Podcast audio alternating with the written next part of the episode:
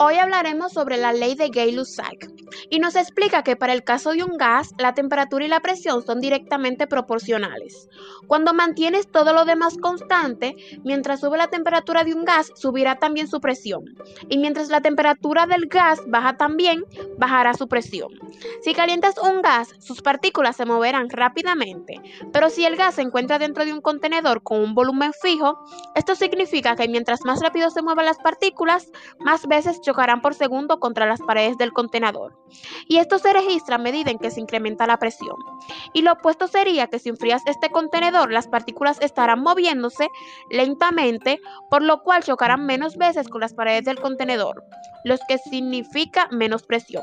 Joseph Louis Gay Lussac comparte con Julian Amonsons la autoría por haber establecido esta ley de los gases que describe la relación entre la temperatura y la presión.